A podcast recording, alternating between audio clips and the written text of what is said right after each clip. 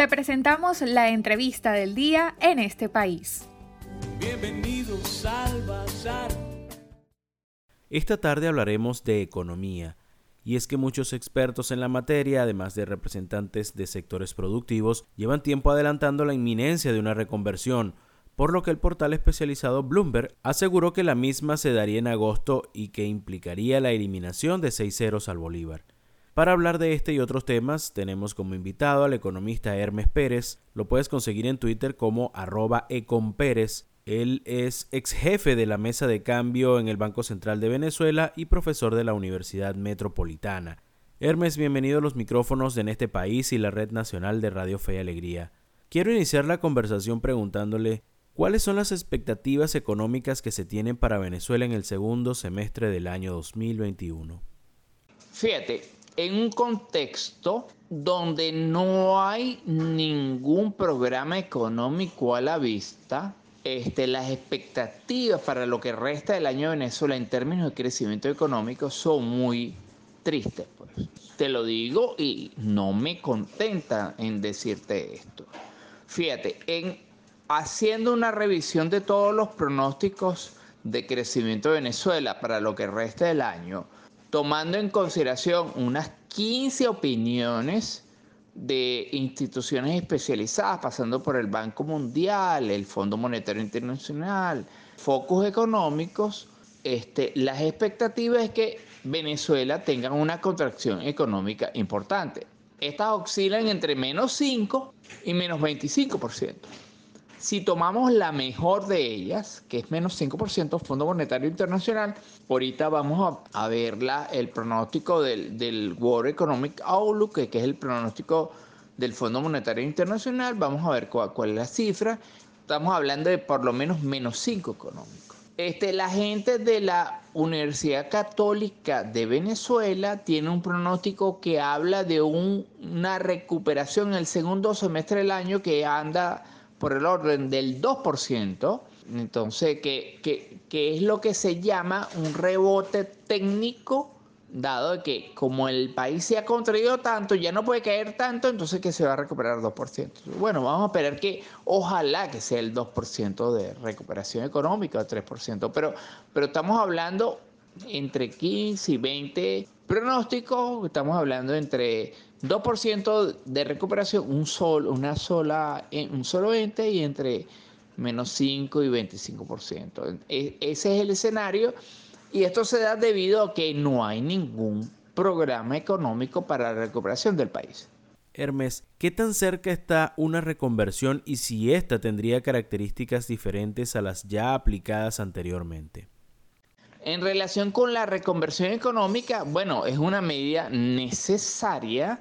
Te comento, de 31 años del Banco Central, no tengo noticias de una reconversión eh, monetaria. Sin embargo, pareciera una una noticia necesaria, pero como te darás cuenta, yo he oído esa noticia en el oí en enero, febrero, marzo, abril, mayo, estamos en julio, que se oye el rumor de que existe una reconversión.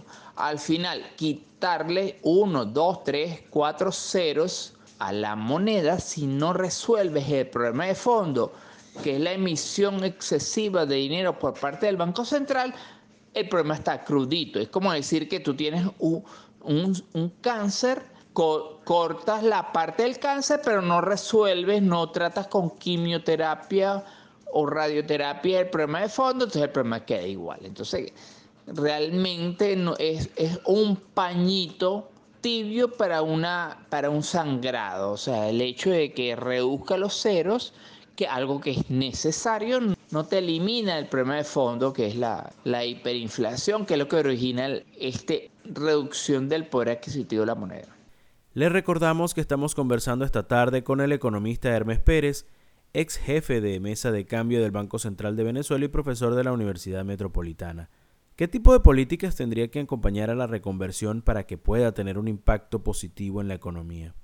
En relación, ¿qué tipo de políticas deberían acompañar el, una reconversión del tipo de cambio? Bueno, estamos hablando de que tienes que aplicar un conjunto de medidas macroeconómicas, lo que podríamos llamar un paquete de medidas económicas para reducir, eh, vamos a decir, para atacar la contracción de la caída de la actividad económica, para atacar la hiperinflación de Venezuela, para atacar el, el problema de desempleo de Venezuela. Estamos hablando de un, de un programa de ajuste macroeconómico a nivel integral.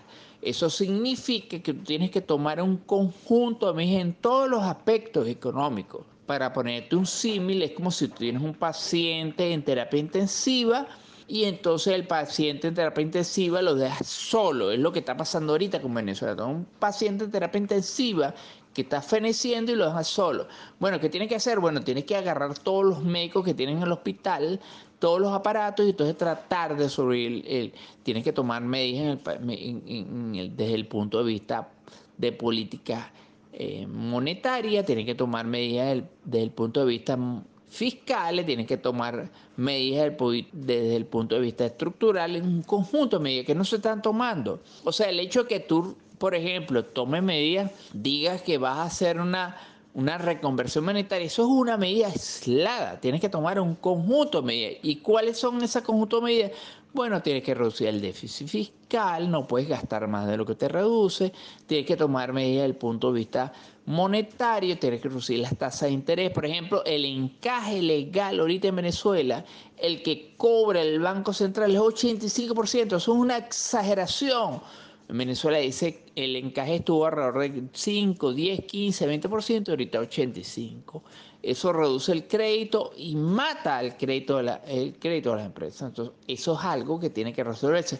Estoy hablando de dos ejemplos, pero déjense un conjunto de medidas que vayan con el fin de, solución del, problema económico.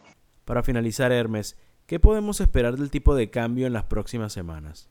En relación con el tipo de cambio, el tipo de cambio está totalmente vinculado a la emisión excesiva de dinero por parte del Banco Central, por cierto, ilegal, que lo prohíbe el artículo 320 de la Constitución de la República Bolivariana de Venezuela y que lo prohíbe la ley del Banco Central.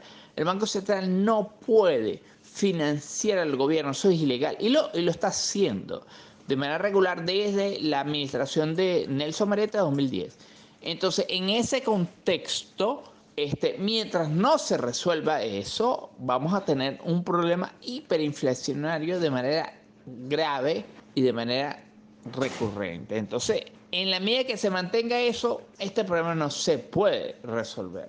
Entonces, en este sentido, ¿qué podemos esperar del tipo de cambio? Mientras dure el financiamiento ilegal y excesivo por parte del Banco Central al gobierno, el tipo de cambio de manera proporcional va a ir creciendo en función a lo que el gobierno solicite de préstamos ilegales y excesivos al Banco Central de Venezuela.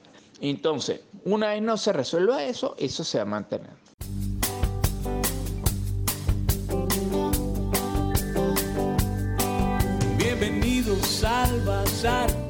Estamos muy agradecidos con el economista, ex jefe de mesa de cambio del Banco Central de Venezuela y profesor en la Universidad Metropolitana, Hermes Pérez, quien nos acompañó en nuestra entrevista de esta tarde. Para conocer más del programa en este país, visita nuestras cuentas en redes sociales, en Twitter e Instagram como arroba en este país radio, en Facebook en este país programa radiofónico y en la página web en estepaís.info.